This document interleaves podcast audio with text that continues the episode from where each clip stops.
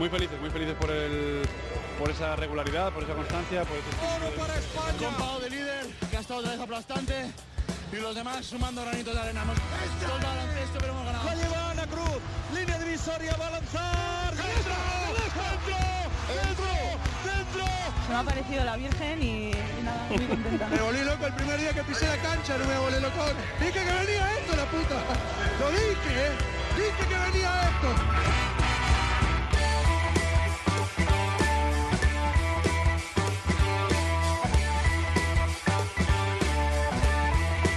En capítulos anteriores. Luca hace que la cancha se ilumine, es, es- es excepcional. es un foco de atención cada vez más grande y, y cada vez eh, más sobredimensionado, pero también son pruebas.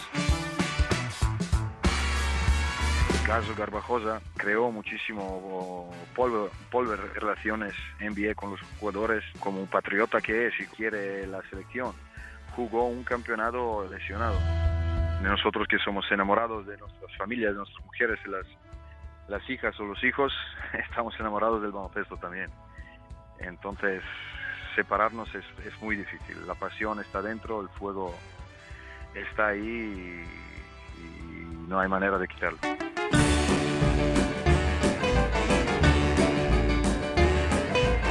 Bienvenidos, Onda Ceronautas, al capítulo 5 de 4 cuartos. Cinco dedos tenemos en las manos, algunos privilegiados los tienen llenos de anillos de la NBA, otros, no menos privilegiados, tienen uno. Es el caso de nuestro protagonista de esta semana, Jordi Fernández, entrenador en Denver y que ha estado muchos años en Cleveland Cavaliers, donde conquistó el anillo de campeón junto al gran LeBron James. Este verano ha sido ayudante de Sergio Escariol en la selección española y nos apetece hablar con él de lo que más amamos, el baloncesto. Por razones obvias, no va a poder estar en las ventanas FIBA y de ella hablaremos con José Manuel Beirán en el diván de Beirán. Joe Llorente y Pepe Catalina van a pasar revista al primer clásico de la temporada en el que se vio el debut de Walter Eddy Tavares, una gran historia la suya que te va a acercar melotero en quiénes somos. La ración de NBA con Nacho García. Nos adentraremos en el hogar del Onzo Ball con Alberto Pereiro y su crónica en rosa. Y vamos a terminar, como siempre, con el Rincón de Mateo y con Edusel transportándonos directamente a la Gran Manzana. Sergio García de Peiro da las últimas indicaciones. Balón al aire. Comienza el partido. El baloncesto se juega en cuatro cuartos. David Camps.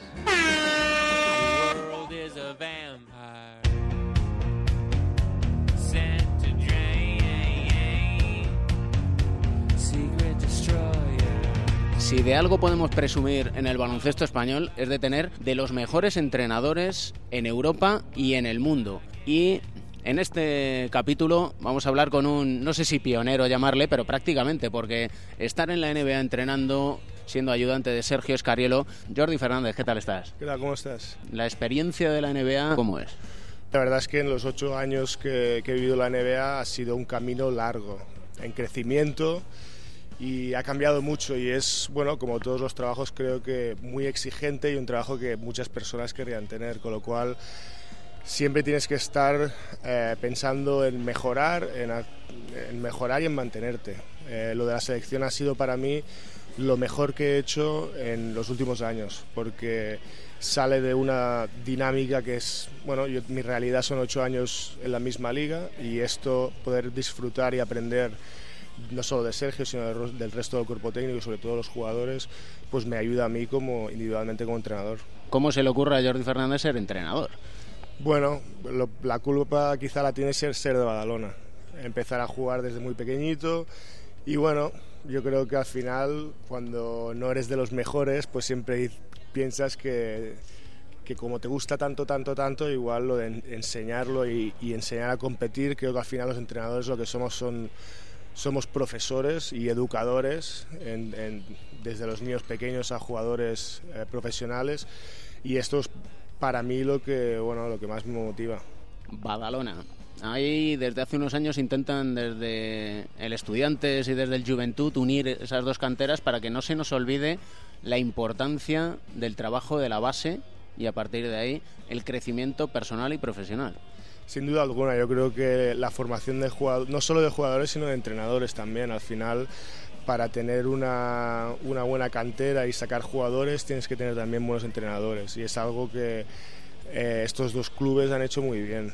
Y para mí, salir de, de la ciudad de, que se respira tanto baloncesto es evidentemente un orgullo. Después, cada uno, eh, como tú has dicho antes, nos buscamos los caminos que, que podemos y, y, al final no hay, no hay ni mejor ni peor, hay como cada uno pues nos vayamos formando y aprendiendo. En sí es lo que hasta lo que uno pueda llegar, ¿no? Más allá de fijarse en ser más famoso, menos famoso, tener más reconocimiento público o menos, es el reconocimiento personal probablemente, ¿no?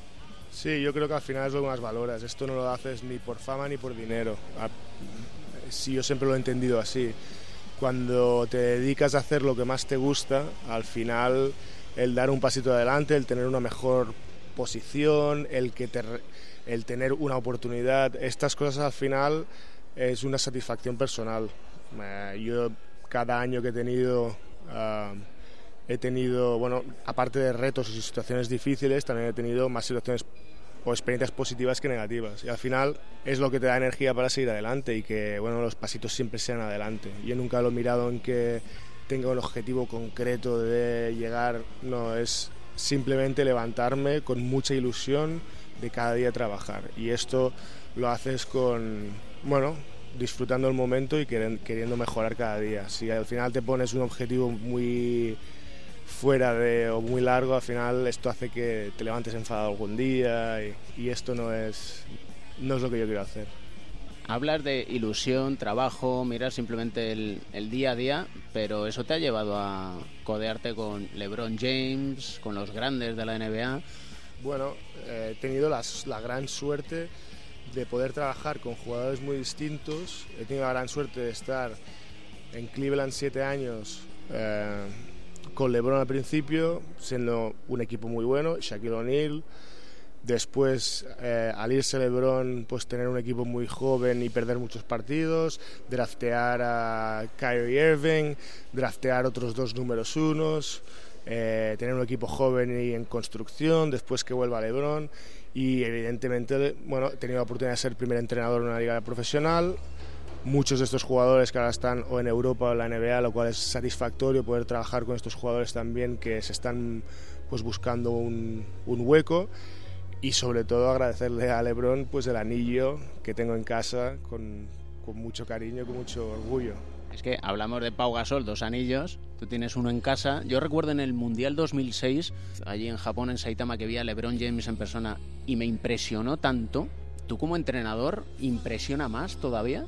Él impresiona cada día y por mucho que le conozcas, trabajes con él, le trates diariamente, es una persona muy especial. Y ya te digo que no es solo físicamente, sino es cómo él eh, afronta su trabajo al día a día, cómo se cuida, eh, cómo entiende el juego.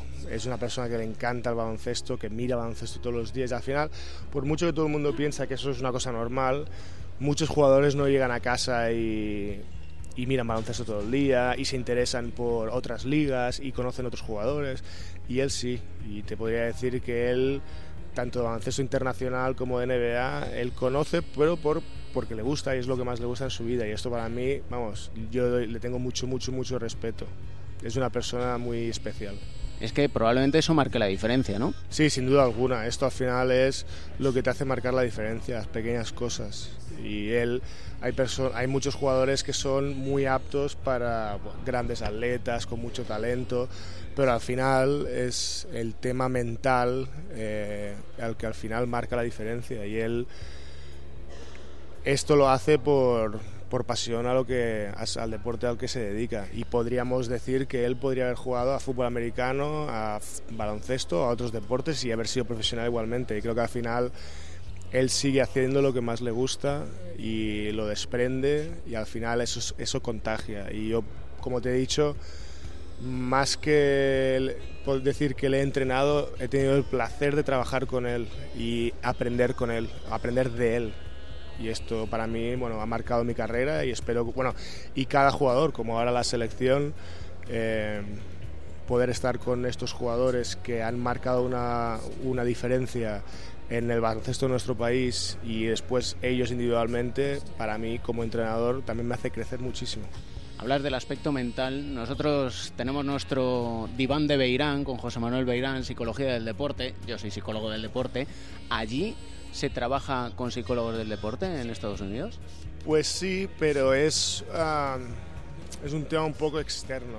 Es muy difícil o está poco integrado ahora mismo a que los jugadores primero uh, se les trate directamente. Yo creo que ahora es más, muchos equipos tienen un psicólogo del, de del, deporte que trata directamente con el cuerpo técnico, que es una muy buena manera de trabajar. Uh, pero yo le veo mucho valor porque al final todo deporte colectivo y al máximo nivel requiere de pequeñas mejoras y yo creo que es el siguiente paso. Ahora creo que el paso que han dado con, con eh, las personas que se dedican, Sports Performance Specialists, que son las personas que se dedican a, al control de las cargas, a llevar toda la área médico-deportiva, eh, física, yo creo que ahora el siguiente paso tiene que ser darle más importancia al tema psicológico. Y aunque muchos, eh, muchas franquicias ya lo tienen, creo que la manera de trabajar con ellos tiene que evolucionar.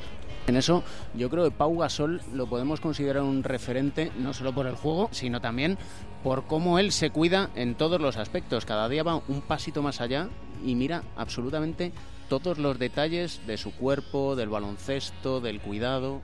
Sin duda alguna. Como has dicho tú, cuando llevas haciendo esto durante tantos años y al máximo nivel, no es por obra de arte que es, pasa y ya está. Normalmente hay un trabajo previo que mucha gente no ve y mucho, mucho, mucho trabajo. Y aquí hay que darle mucho respeto a Pau por el tema mental, el tema, pues, cuidarte las dietas, eh, las recuperaciones, pues el cuerpo, no solo mejorarlo, sino mantenerlo. Hay todo un, un trabajo muy amplio que no tienes que ser solo, bueno, y el descanso, que es muy importante, no solo por, la, por el rendimiento, sino por la longevidad. Juan Carlos Navarro, Pau Gasol, bueno, Felipe Reyes, toda la generación de los, del 80, somos muy tendentes a comparar, pero Pau Gasol, Juan Carlos Navarro están a otro nivel. Es muy difícil comparar porque yo no he estado en, en momentos anteriores, pero yo, si no son la mejor generación de nuestro baloncesto y de baloncesto europeo, tienen que estar ahí.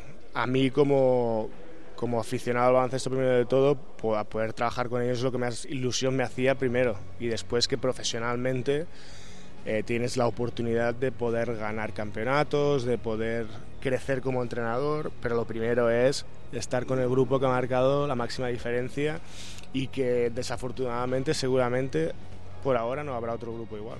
Solemos terminar siempre preguntando por una canción que alegre el día. A ti te gusta mucho la música, ¿no?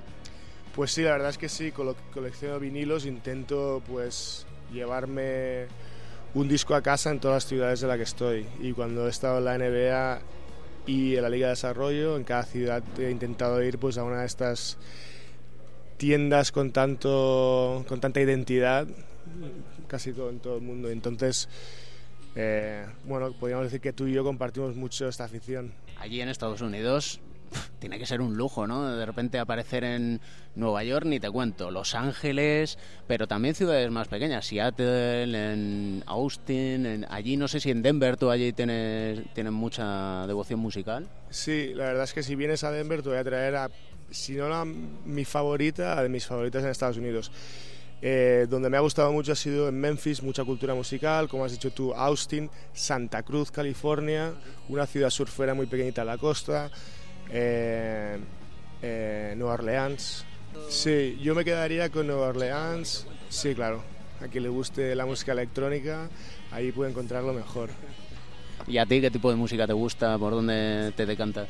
Pues la verdad es que tengo bastante de todo. Al final es como lo del deporte, ¿no? Es muy, yo no soy un experto, pero reconocer talento es muy fácil. Y al final, por mucho que te guste una música más que otra, cuando tú ves un jugador de balonmano que tiene mucho talento, al final eso lo valoras y te gusta verlo. Y yo sin ser un super experto, esto es lo que más me gusta. Y creo que la música alegra, alegra un momento a la gente. Tú, tú poniendo una canción puedes alegrarle un momento del día a una persona y esto es lo que más a mí es llegar a casa después de mucho trabajo y poner un disco con mi mujer y cocinar y esto es lo que casi el mejor momento del día. ¿Con qué canción nos, nos despedimos? Pues nos despedimos con Tonight Tonight de los Smashing Pumpkins, que además es un disco que mis mejores amigos nos han regalado a mi mujer por un motivo muy especial, por lo tanto iremos con Tonight Tonight.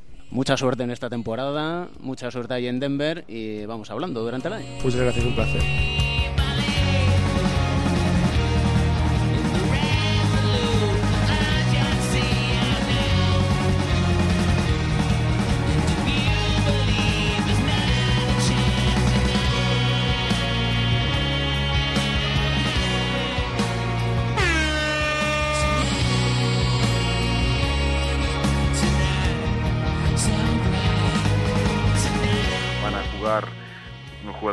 Segundo o tercer eh, nivel, no los mejores. el producto que vamos a poner, que es baloncesto, no va a ser del altísimo nivel.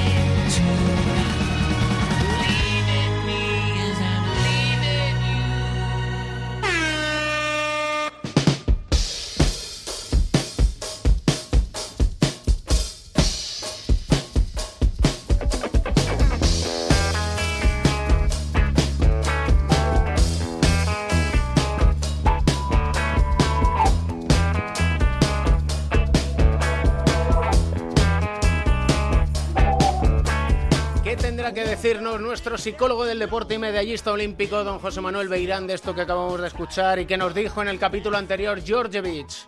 Maestro Beirán, ¿cómo estás? ¿Qué tal? Muy bien, estupendamente. Que escuchar a un seleccionador nacional decir de sus propios jugadores que van de segundo o tercer nivel a la selección, uno se pregunta, ¿y estos jugadores cómo van?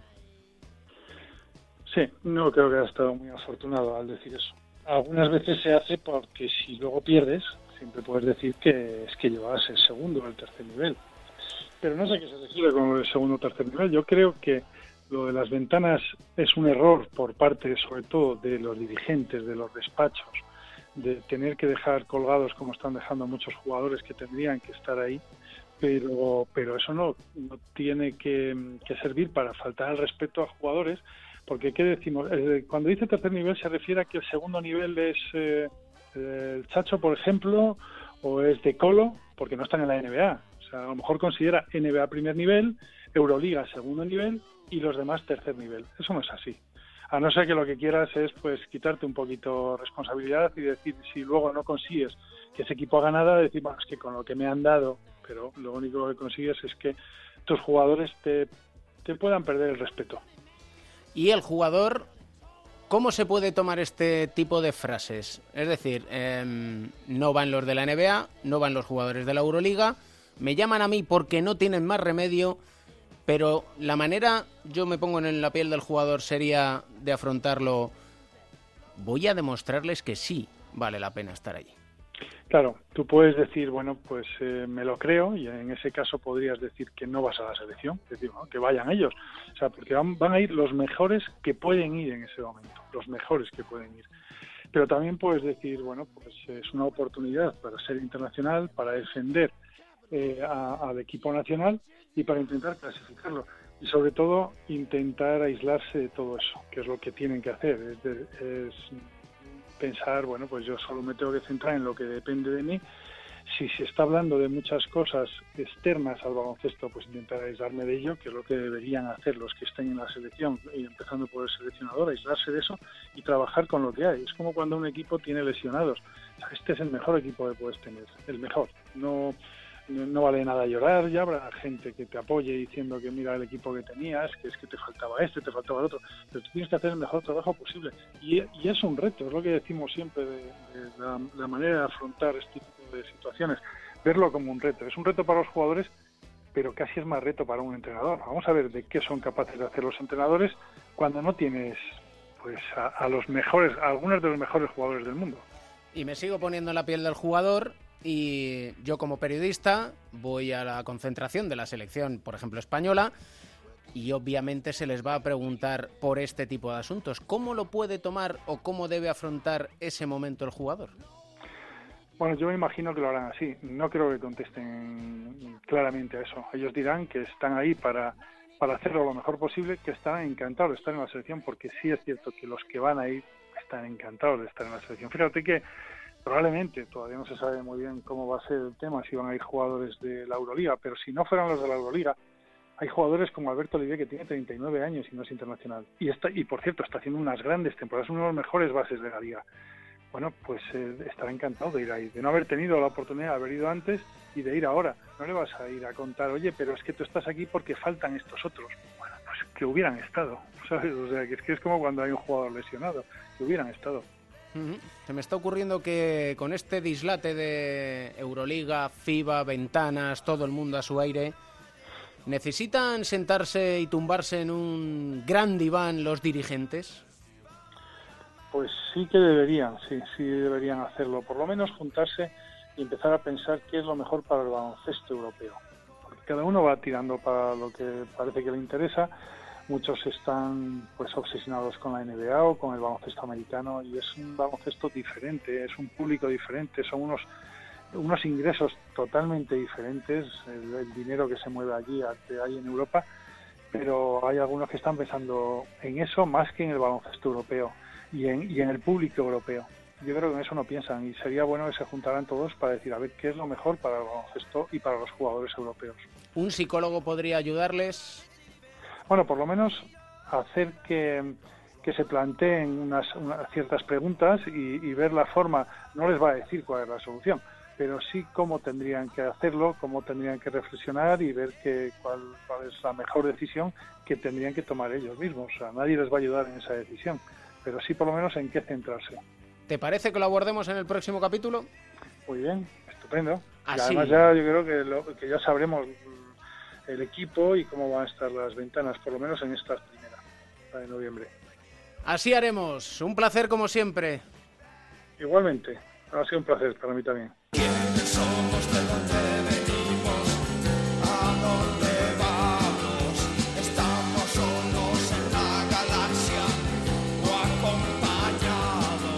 Y de estar cómodos en nuestro diván de Beirán, vamos a entornar un poco las ventanas. ¿No, Melotero? ¿Qué tal? ¿Qué tal, Camps? ¿Cómo estás? Que no vaya a ser demasiada corriente con tanta ventana abierta. Hay un hombre que juega o puede jugar las ventanas del que vamos a hablar y que ha debutado ya en el Real Madrid, que es... Walter Samuel Tavares da Veiga. De él se ha hablado mucho estos días. Voy a intentar contarte cosas que no se han dicho todavía, aunque es complicado, ¿vale? Él nació en Cabo Verde. Hay que recordar que Cabo Verde en el siglo XV, cuando llegaron los portugueses, no tenía habitantes y que en poco tiempo se convirtió por su situación en la escala más importante en el tráfico de esclavos hacia América, ¿no? ¿Cabo Verde dónde está? Empecemos por ahí. Cabo Verde está a unos 500 kilómetros al oeste de Senegal, a unas dos horas de avión de Gran Canaria. Y eh, él vive en la isla de Mayo, de solo 7.000 habitantes, con una pobreza endémica y la más aislada de todas. Y él no era ajeno a esa pobreza. Él no era ajeno a esa pobreza, de hecho él decía que había veces que no tenían para comer y que su abuela salía a buscar comida, porque los caboverdianos mm, son muy solidarios entre sí, entonces si uno tiene y el otro no tiene, pues se reparten. Al final lo que hay allí en esa isla es casi de todos, ¿no? Su padre es marinero, se llama Chema, y su madre tenía una tienda en la que vendía de todo, se llamaba Linet. De hecho, Walter Samuel Eddy Tavares dejó de, estudiar para ayudar en la tienda. Le llaman Eddy aunque no está en su nombre. Y es que su padre quería llamarle Walter y su abuelo quería que le llamaran Eddie. Su madre le puso, como su padre se había marchado marinero, Walter, pero su abuelo consiguió que toda la familia le llame Eddie y todo el mundo le conozca como Eddie, un nombre que él no tiene. Tenemos muchas historias que contar, como por ejemplo... Como por ejemplo que él no le gustaba el baloncesto, él lo veía, decía, yo veía, pero no, no trataba de imitarlo, yo quería ser defensa o portero del Benfica, el fútbol era su pasión. Qué raro, otra vez el fútbol de por medio. Otra vez el fútbol. Su madre había jugado al balonmano, medía un 85, su padre un 96. Sus dos abuelos pasaban de los dos metros, pero nadie tan grande como él, que ha llegado a los 2.20. Por cierto, Camps, ¿te cuento una historia de bares? Venga, eh, pero que sea de bares de cerveza sin alcohol. Pues no sé, bueno, el caso es que eh, el pequeño Eddie, por llamarle de alguna manera, se pasaba el día eh, delante de casa de su abuela cuando salía del colegio. Y allí un alemán llamado Joaquín, Joaquín, tenía un bar, ¿no? Y lo vio. Y un día le preguntó, ¿tú quieres jugar al baloncesto? Y él le dijo, bueno, pues sí.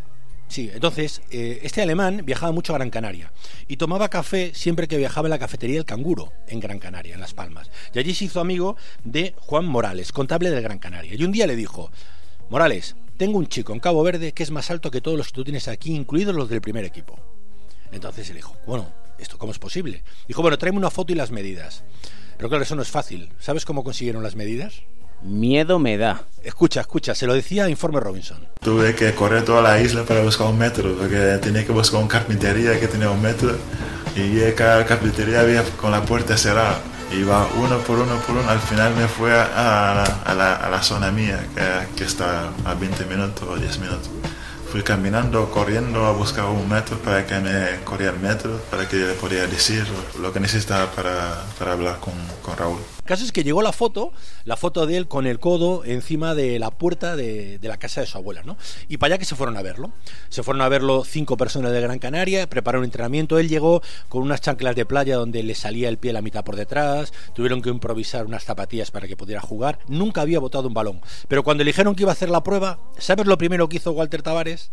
Sorpréndeme. Pues se puso a practicar la firma por si era famoso.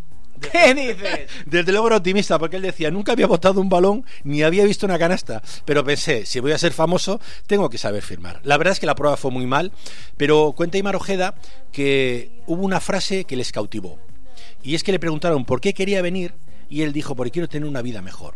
Eso y la capacidad de aprendizaje que vieron en él hicieron que le llamara. Aunque, como nos cuenta su primer entrenador, Hermis Papakonstantinou, repítelo. Hermis Papakonstantinou, has ganado un café. Vale, luego me lo pagas. Le costaba hasta bajar las escaleras. Al verle bajar las escaleras dije, ¿cómo va a poder jugar este chico al baloncesto? Caminar y moverse con el balón, bueno, era algo difícil. Tirar a canasta para él, conseguir una mecánica era prácticamente imposible. Los dedos se le montaban uno encima del otro. Era difícil. Y aún así, viéndole cómo era descoordinado, viendo que no había jugado nunca al baloncesto, viendo que no sabía ni lo que era un balón ni una canasta, se deciden en Gran Canaria por apostar por este chico de Cabo Verde. Este chico de Cabo Verde que ya hablaba un poco de español y que era muy muy humilde, le instalaron en la residencia, hicieron una cama de 2.40, te diría que hizo un módulo de carpintería y que el zapatero que hay en la entrada lo hizo él en ese módulo de carpintería, como uno de los ejercicios de, ese, de, de, de esa escuela, ¿no? Él eh, ha quemado etapas muy rápido. De hecho, ha llegado al draft de la NBA, ¿no? Te contaré que nunca había tenido un traje y para ir al draft hicieron un traje a medida para él, para que tuviera su primer traje a su medida. Ya gastaron tela. Ya gastaron tela, ¿no? Y bueno, él cuando era pequeño siempre jugaba, eh, como contaba Hermis antes, no voy a decir el apellido otra vez, con calzado más pequeño y tenía los dedos como encogidos, ¿no? Nunca había tenido unos zapatos. Entonces, cuando hacía uno de los campos de entrenamiento en Atlanta, eh, Imar Ojeda dijo, oye, ¿por qué no vamos a comprar unos zapatos aquí? Que seguramente hay, ¿no? Y, se acercaron a la tienda y no había zapatos de su talla. Y de repente un dependiente dijo, bueno, cuando Shaquille O'Neal estuvo aquí en Phoenix Suns, encargó unos zapatos y nunca ha venido a buscarlos, se los puede probar. Se los probó, le servían y son los que llevó a la ceremonia del draft. Dice que nunca había vestido un traje ni unos zapatos que les entraran bien. Lo que sí es evidente es que es una carrera meteórica porque en apenas siete años vamos, ya nos hubiera gustado a, muchos pasar ni tan siquiera por una de las fases que ha pasado. Pues fíjate, él no sabía botar un balón, no había visto nunca una canasta. En dos años y medio debuta en la CB, en tres años juega en su selección, en cinco está en la NBA y ahora, siete años después, está en el Real Madrid. ¿Y quieres saber lo que opinaba Pedro Martínez entonces, entonces entrenador del Gran Canaria? Vamos. Bueno, pues nos lo cuenta en el documental de Ana Rosas Little. Que es un buen chico y que tiene los, yo creo que la cabeza bien amueblada y está bien, ¿no? Que a la gente que, es humilde, que a la gente que, que, sabe que todo nace del esfuerzo, pues eh, que él tiene una, una virtud que es la altura, pero no es un jugador de élite por su altura, es un jugador de élite por su mentalidad y por su capacidad de trabajo. Si empieza un entrenador diciendo es buena persona, es que lo merece absolutamente todo. Y desde luego, Walter Eddy Tavares con 25 años, con 8 jugando al baloncesto, 8 años que lleva, tiene un mundo por delante muy, muy, muy, muy prometedor. Muy prometedor y un hermano pequeño, por cierto, que se llama Sander, que no es nada pequeño, ahí lo dejo. Vamos a acabar con un poco de música caboverdiana, ¿no? Porque esta nos la traes tú, Mel. Sí, se llama Na Música, nada más caboverdiano, ¿eh? Nada más caboverdiano. Y ahora, después de este descanso, iremos con el pick and roll y a ver qué nos cuenta Catalina de lo que puede aportar Tavares a este Real Madrid. Gracias, Mel. Adiós, Camps.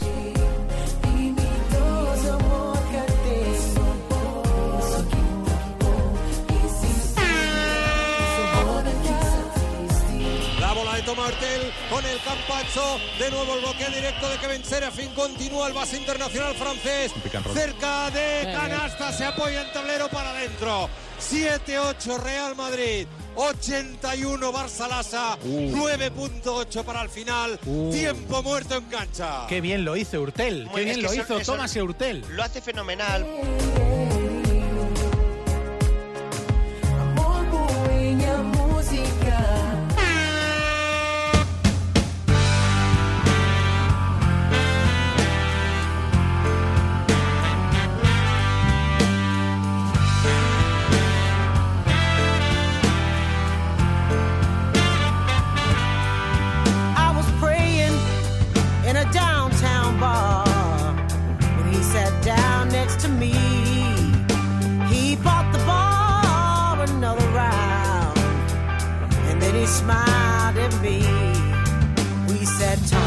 Vamos con nuestro bloqueo y continuación con nuestros maestros del balón, del juego abierto, del pick and roll, aunque no le gusta escucharlo a Joe Llorente. Joe Llorente, Pepe Catalina, ¿qué tal estáis? Muy bien, hombre, muy bien. ¿Qué tal? Muy buenas. Tenemos que hablar del clásico, evidentemente. Lo primero, Pepe, ¿qué crees que puede aportar Tavares? Es una evidencia, ¿no? Mucha presencia física. Va a suponer pues una posibilidad de intimidación que tiene, va a tener el Real Madrid ahora ahí atrás, porque es un jugador que aparte de hacer los 2.20 que hace, tiene una envergadura mucho mayor, que te pueda permitir defensivamente además arriesgar en las líneas exteriores, en líneas de pase, en, en presión del balón, porque tenerle a él de último hombre te da esa seguridad, aunque a lo mejor no se desplace lateralmente tan rápido como jugadores más pequeños. Y luego en ataque, pues hombre, pues un jugador que siempre que vayas a dar un balón doblado y que tenga la mínima ventaja, lo va a dejar en la canasta. Luego es muy interesante porque no deja de ser un jugador cupo. Y eso al Real Madrid luego le permite eh, en un futuro hacer diseños de plantilla contando con que va cumpliendo con la normativa. No le digas cupo a Llorente que le empieza a salir sarpullidos. Ya, lo imagino. No, eh, que me estoy riendo, me estoy riendo. que me estoy riendo. Oye, ¿para un base es muy fácil jugar con un 2.21 al lado o es más difícil? Mm, Bueno, depende, es fácil en ciertas situaciones porque es, eh, bueno, cuando está cerca del aro es, eh, bueno, pues tiene, la línea de pase es mucho más fácil, claro, es muy fácil darle el balón, no, no, no tiene tanta, mm, eh, bueno, no tiene tanta dificultad, sin embargo en otras situaciones es más complicado porque se mueve despacio y no, eh, bueno, pues no, no es tan, o sea, no es tan móvil, ¿no? Entonces, bueno, pues hay que esperar un poquito. Tú mismo tienes que adecuarte y moverte también en, la búsqueda de ese pase de otra forma, etcétera, ¿no? Entonces, eh, digamos que hay situaciones en las cuales facilita mucho y hay otras en las que no, en las que no tanto. Yo creo que Pepe ha hecho una eh, una descripción bastante acertada de lo que puede dar Tavares. Y yo del partido el otro día sí que me llamó la atención que él se movía o estaba intentando hacer lo que hacía Ayun, en el bloquear mucho, continuar, etcétera. Y claro, el hombre iba bastante apuradillo. Yo creo que es un error que intentar que los hombres tan grandes eh, tengan que hacer lo que pues lo que hacen otros jugadores más rápidos y, y de menores dimensiones. En ese sentido, eh, y visto los precedentes en el Real Madrid de Pablo Lasso de jugadores altos, pivots al uso de toda la vida de Dios, ¿veis que Lasso se pueda adaptar a Tavares y Tavares a Lasso? Yo creo que no queda más remedio. Al final, eh, las posibilidades para fichar son las que son. Es complicado encontrar, tal como está ahora mismo el mercado baloncestístico, con la NBA copando a los mejores jugadores y con tus rivales directos en Euroliga, pues haciéndose también con los jugadores más interesantes, eh, el poder elegir, ¿no? Entonces, sí que no parece un jugador al uso de lo que suele eh, preferir eh, Pablo, pero de cualquier manera tampoco es el antetomic con el que Pablo no, no, estaba bien, ¿no? Mm, Porque no creo que Tavares sea tampoco un jugador que vaya a recibirlo en el poste bajo y re- retenga el juego y haya que esperar a que se la juegue. Creo que tampoco va a ser eso y es verdad que también hay que buscarle un poco un equilibrio, ¿no? Ni, ni ser un jugador así, ni tampoco tenerle muy lejos, ni ser tan dinámico como Ayón, porque Ayón, si hay una cosa que tenía es la rapidez. Creo que es un tío que siempre va un segundo por delante de sus rivales. Pero sí, al final, tanto uno como otro encontrarán un punto de, equilibrio, de entendimiento táctico y, seguro que le sacan un buen partido al jugador como Verdiano.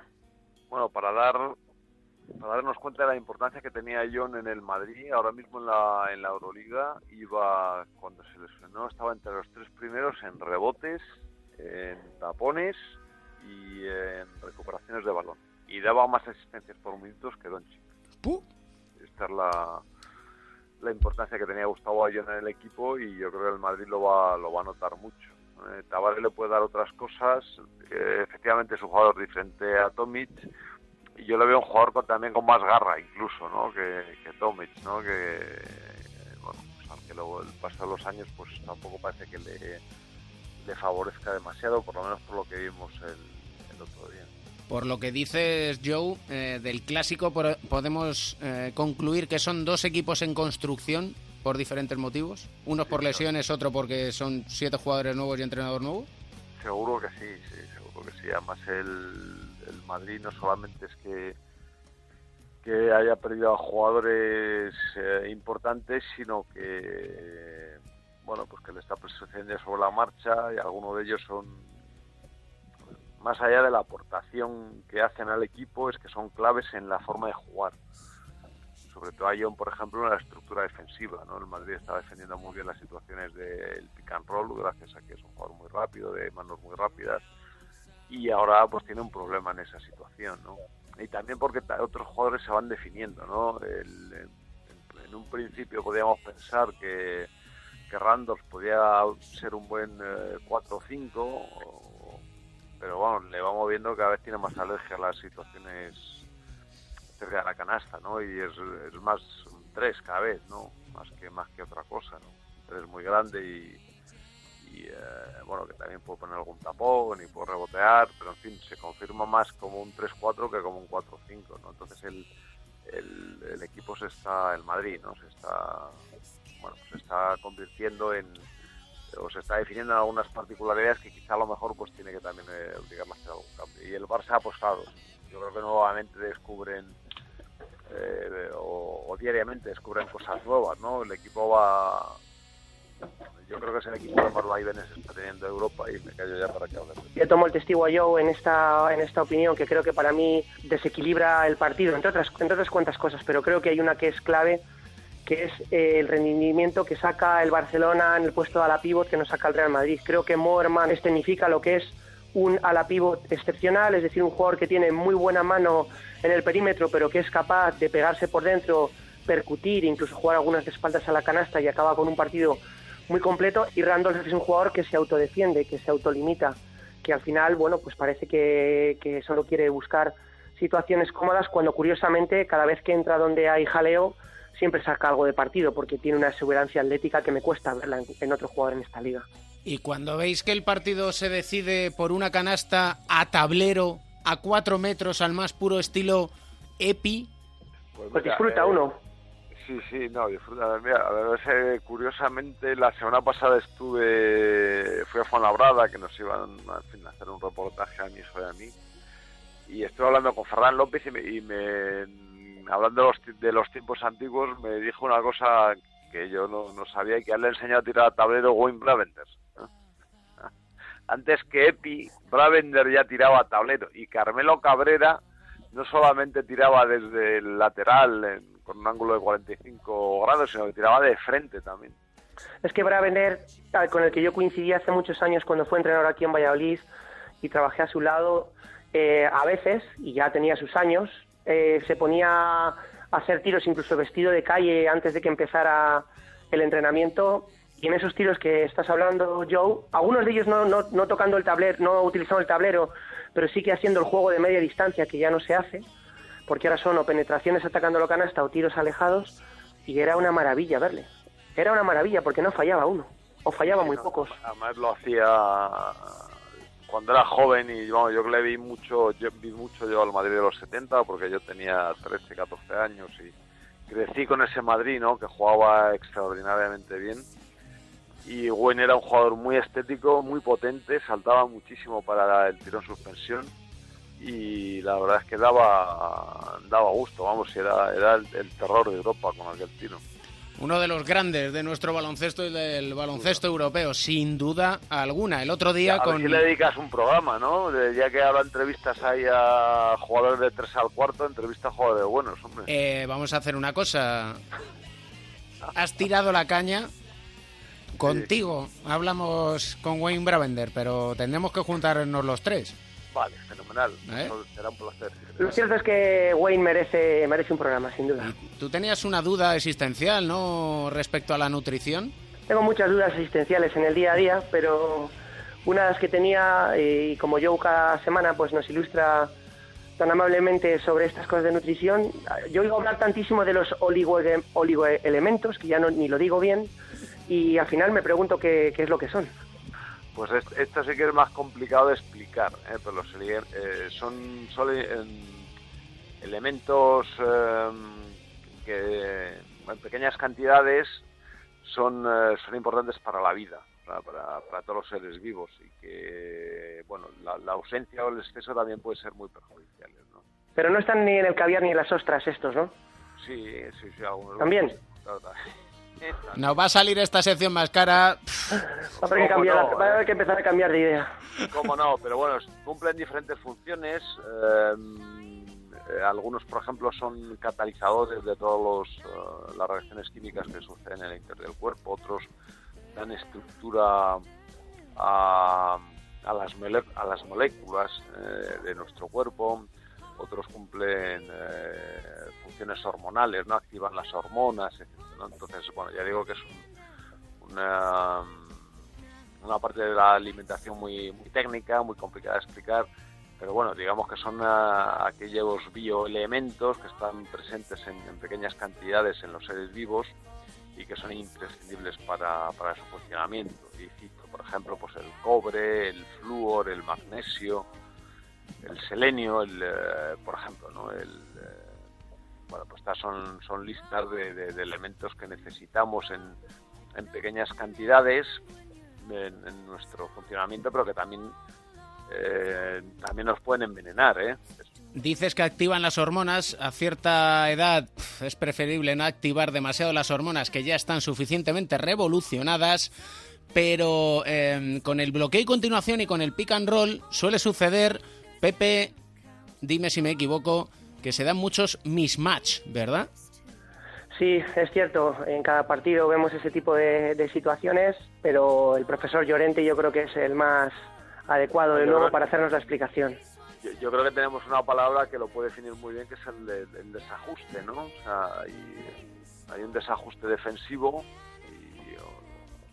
y, bueno, esto, esto es lo que se produce, ¿no? Porque como hay un buen ataque, pues el- la defensa se ve obligada a hacer cierto tipo de, de operaciones y, en fin, en, en ese en ese en ese cambio de asignación defensiva, pues hay un desajuste que provoca una desventaja y esto es el un mismatch, es, es eso. Normalmente, y a, a postillo, con el permiso del profesor, eh, eh, que, se puede, que se queda un jugador grande con uno pequeño o viceversa. o viceversa. Que normalmente, bueno, pues genera esa- esos desajustes que acaba- acaban siendo ventajas para uno y desventajas para el que desciende. Y eso es lo que provocáis con el bloque y continuación continuamente. Desajustes en el, en el entrenador que no sabe ya ni, ni cómo pedir un tiempo muerto porque ya el cuarto se nos va. Y es que es verdad, esto se pasa volando. Como siempre, un auténtico placer. Un abrazo para todos los que nos escuchan. Igualmente, un abrazo para todos y hasta la próxima.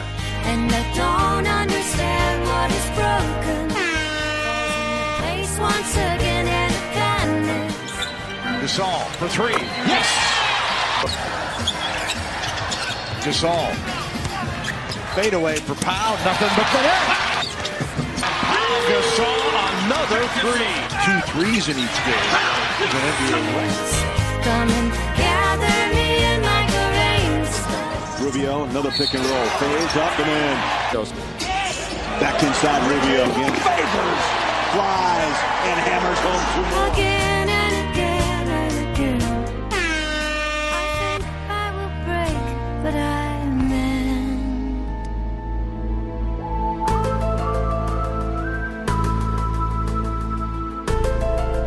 Expediente X en Estados Unidos, en Miami. Nacho García, vienes por... ¿Cómo está usted? Pues muy bien, muy bien. Me gusta la sintonía, ¿eh? La dejamos solo para una semana, eso sí. Solo para una semana, pues pensaba dejártela ya para la conexión en Miami. Bueno, pues oye, tampoco está mal. Bueno. Pero bueno, yo soy más de la que me tienes lista, que es un poco más fresca, ¿sabes? Eh, Como yo también. Eso también es verdad. Entonces que eres muy fresco, Nacho. No están muy frescos los Cleveland, ¿eh? No, la verdad que no, la verdad que no. Vamos a justificar que ponemos esta sintonía porque están pasando cosas muy raras en la NBA. Una de ellas es esta, ¿no? La de los Cavaliers, que, bueno, pues son ya más derrotas que victorias. Es verdad que otros años, desde que ha llegado LeBron, pues siempre han sembrado dudas a estas alturas de temporada, han tenido alguna derrota, pero llegar a perder 7 de 13, yo creo que eso no lo habíamos llegado a ver nunca, y mucho menos verles fuera del playoff, ¿no? Eh, lo más doloroso yo creo que es, David, contra quién han perdido, porque han perdido partidos contra equipos que a priori están fuera del mapa para jugar playoffs o para estar para cosas importantes, como Brooklyn, como Nueva York, como Indiana, y además han perdido algunos de ellos con contundencia, ¿eh? por 20 puntos, eh, en fin, muchas dudas, LeBron está demasiado solo, yo creo que esto al final acabará cambiando, pero mientras tanto la verdad que le dan vida a equipos mucho más pequeños. Y eso es lo que le gusta a la NBA, que haya vida, como hay vida más allá, incluso más allá de lo conocido con Aaron. Gordon. O sea, en serio, eh, ¿cómo va a ser Aaron Gordon el líder en triples? Bueno, mira, eh, si decimos ese nombre, Aaron Gordon, yo creo que todos pensamos lo mismo, ¿no? Concurso de mates, Claro. espectáculo, juego físico, saltarín, no, no pensamos en un tirador. Bueno, pues además, para los que menos están puestos, Aaron Gordon es el de Orlando, el que ha estado en los últimos dos concursos de mates, que no los ha ganado porque estaba un tal Lavine por ahí, pero que ha estado a puntito, ¿eh? Y de hecho, los, los mates favoritos, para mi gusto, eran los suyos. Bueno, si miramos, David, los números de tiro de Aaron Gordon los últimos tres años, bueno, los últimos y sus primeros tres años en la NBA, ningún año estaba por encima del 29% de acierto desde el perímetro. O sea que números lamentables. Bueno, pues este año no solo ha mejorado su propio registro, sino que además, a día de hoy, es el mejor tirador de la NBA en triples. Más del 55% de acierto. 26 ha metido de 47, que ya son números generosos. ¿eh? Ya no son cuatro tiros que tiras y lo meten uno, ya eh, denota que el chico está mejorando en ese aspecto. La gran duda, David, es qué va a hacer este año en el All-Star. ¿Va a concursar en los mates? ¿Se mete en los triples ya directamente? ¿Hace doblete? No sé yo, ¿eh? Oye, sería interesante que fuera un Carl Lewis del baloncesto que intente triples y mates. Y eso sí, los aficionados en la NBA ya van a empezar a situar Europa en el mapa, ¿no? Sí, ese es el último expediente X. eh, extraño, pero a mí por lo menos, y yo creo que también me resulta muy, muy agradable, que es comprobar que los máximos anotadores a día de hoy de la liga no son ni jugadores experimentados, ni jugadores veteranos, ni jugadores norteamericanos, es más, que son que son europeos, vamos, que los conocemos bastante por aquí. ¿eh? Giannis Antetokounmpo, que está con su mejor temporada hasta el momento en la NBA, seguramente no será la mejor porque irá subiendo y irá creciendo, son más de 31 puntos, casi 32 por partido, y Kristaps Porzingis, ¿eh? el letón que está también, que se sale, desde que se marchó Carmelo, ha asumido ya totalmente la responsabilidad de ser el líder de los Knicks y está con más de 30 puntos por partido. Los dos, además, curioso, David, con pasado ACB, aunque es verdad que el caso de Antetokounmpo fue testimonial porque creo que entrenó solamente, no llegó ni a jugar con el entonces eh, Zaragoza. Así que bueno, apenas eh, son- es un mes de competición, pero vamos a ver si lo disfrutamos. Ya este expediente Equips cambiará, seguramente estará Harden, está LeBron, está eh, Durán ahí arriba en unos días, en unas semanas, pero mientras tanto pues eh, lo disfrutamos, ¿no? Ver ahí a los dos europeos. Y vamos a ver si empezamos a tener un hueco también en cuestiones del más allá con Nacho García. Gracias, Nacho. Un abrazo, cuídate. Yeah. Cash money. Este sí que es un expediente X. ¡Vamos! Crónica en rosa con Pereiro. ¿Cómo estás? ¿Qué pasa, querido? ¿Cómo estás? Pues estoy... Te he grabado otro vídeo de locos, para No, no, sí, eh. el vídeo es Te he extraordinario. grabado otro de locos, ya me pillas de tal. Pero, no. ojo, porque vas a tener que practicar mucho para llegar a los vídeos de Lonzo Ball. Sí, no, ya desde luego, sobre todo del Bocas, el de base papá. de los Lakers. Sí, señor. Pero vamos a hablar de lo que se ha comprado la familia Ball, porque esto a Duchel le va a encantar, porque es, es una maravilla. Papá Eh, de Mateo, ¿cómo vas? ¿Sabemos si todo lo que hay es comprado o con descuento de cinco dedos? Eh, por las noticias que llegan a la reacción de, de Onda Cero al despacho de cuatro cuartos, se ha pagado ya con los ingresos de la Big Baller Company esta de los cojones, la Brand Baller. ¿Viste historia. el, ¿Viste el cartel que le dedicó la mascota de los Bucks el otro día? Ponía, Liangelo ya es el rey de, la- de, de robos de la familia Ball.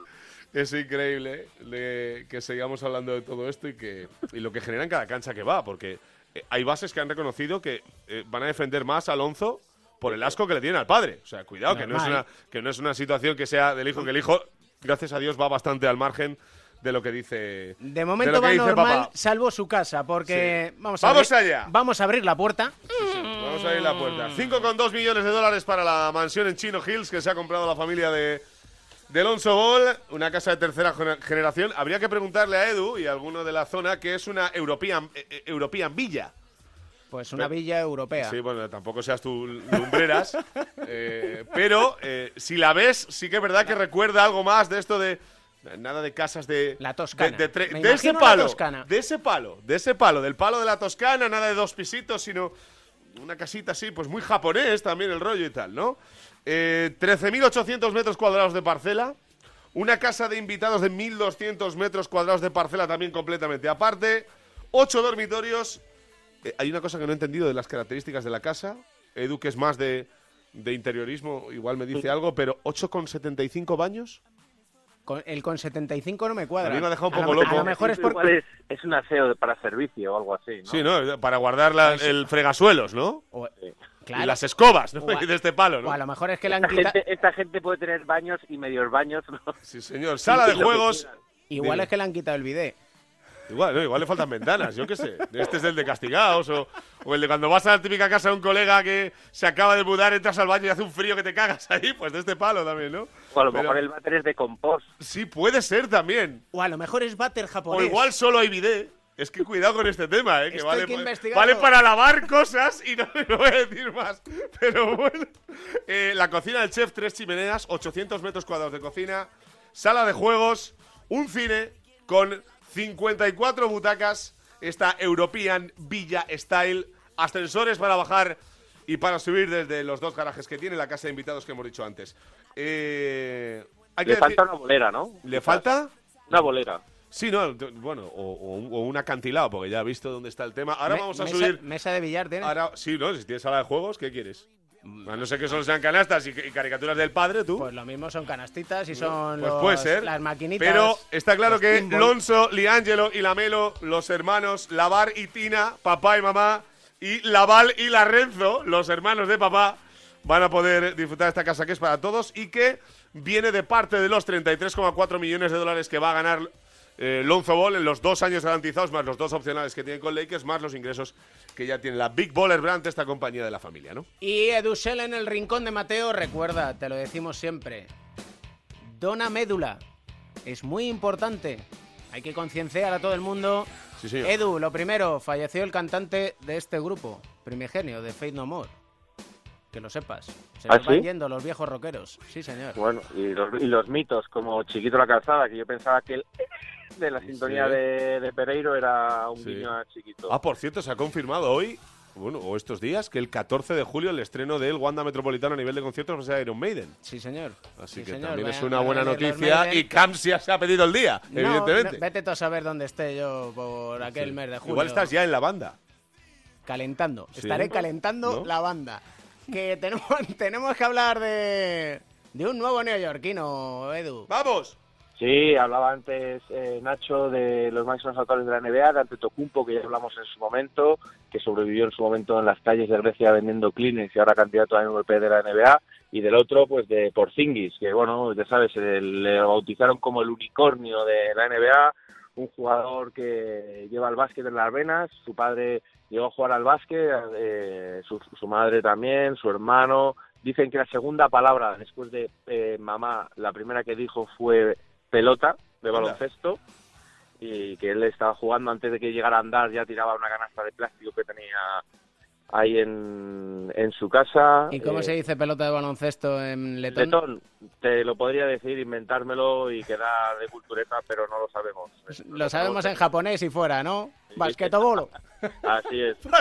Y, y bueno, ya sabes, la historia de superación, que lo más llamativo de Porzingis es que ahora es el rey de Nueva York, el rey de, de la Gran Manzana al rey de Gotham, pero eh, cuando le eligieron con el número 4 de, de Nueva York, allí en el... La gente, La gente lloraba, la La- gente lloraba, tú. y le abucheaban. Y ahí estaba Phil Jackson con su gran parecido razonable al coronel de- del Kentucky Fried Chicken, frotándose los dedos. Decía que solamente lo había visto dos veces en vivo en su vida y le había convencido. Yo creo que después de una respuesta muy zen que le hizo Phil Jackson un día que quedó a cenar con él, dijo, Kristaps, ¿qué sabes de baloncesto? Y Kristaps le respondió, Phil, ¿qué quieres que sepa de baloncesto? Y yo creo que ya con esa respuesta se ganó el número 4. Sabes que antes eh, tanto Orlando como Oklahoma el año anterior se intentaron llevar, prometiéndole que iban a elegir en el draft. Él se quedó en Sevilla, donde por cierto bailaba con Willy Hernán Gómez y Bernie Rodríguez, la mujer del, la mujer del pelotero, cuando ganaban en los partidos. Y ahí le tenemos haciendo historia. Dice que quiere ganar un anillo con, con los Knicks. Vamos a ver si. Yo no lo creo, pero bueno, él dice, ¿sabes que él tenía unas rastas, así una especie de rastas como las que se dejaron Allen Iverson y Carmelo en su en su día y bueno, pues ahí está, ¿no? Que mientras se come la gran manzana dice que le gustaría salir un día en una cita a dos bandas, él con Rihanna y luego con Jay-Z y Beyoncé. Hay mucho, se puede ir poniendo a la cola. Escucha antes de que nos digas qué canción nos dedica nuestro querido, amado y adorado Mateo. Escucha. Esto es pelota en letón, Edu. Pelota. No, eso es... Eso es pelota en castellano. Así que. espera, espera, espera, espera, espera, espera. ¿Cómo? Espera. Bumba. ¡Bumba! Bumba. Mira, pues una bomba Eh, de eh, canción. primero dijo ¡Bumba! Y luego dijo ¡Mama! ¿no? Hay una Vale, bomba vale. de canción que nos dedica Mateo, ¿no? Señor. Eh, creo recordar que habíamos quedado en Linkin Park, ¿no? Correcto. Sí, ahí estamos con Linkin Park, que suene, que dé ánimos y... Ah, y ojo, por cierto, te hago un spoiler alert de estos que se llevan tanto de moda. Ojo al partido del Fuenla en ACB el sábado. ¿Qué pasa? Y hasta- y Voy yo, ahí voy yo para allá, ¿eh?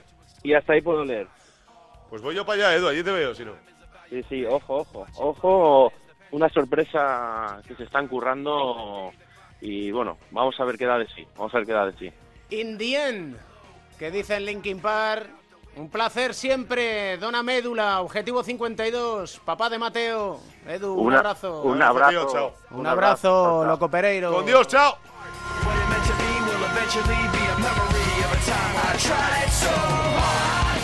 Cada semana seguimos con el show, nos gusta el espectáculo del baloncesto y tratamos de darle vida como nos da la vida, interactuar con vosotros en Twitter, arroba cuatro cuartos OC, en Facebook, cuatro cuartos de onda cero, en Instagram, arroba cuatro cuartos OC y la lista de Spotify, cuatro cuartos, porque no concebimos la vida sin música, sin baloncesto, sin diversión y sin sonrisas, porque siempre encontramos todos los lunes en onda cero.es un buen motivo para sonreír.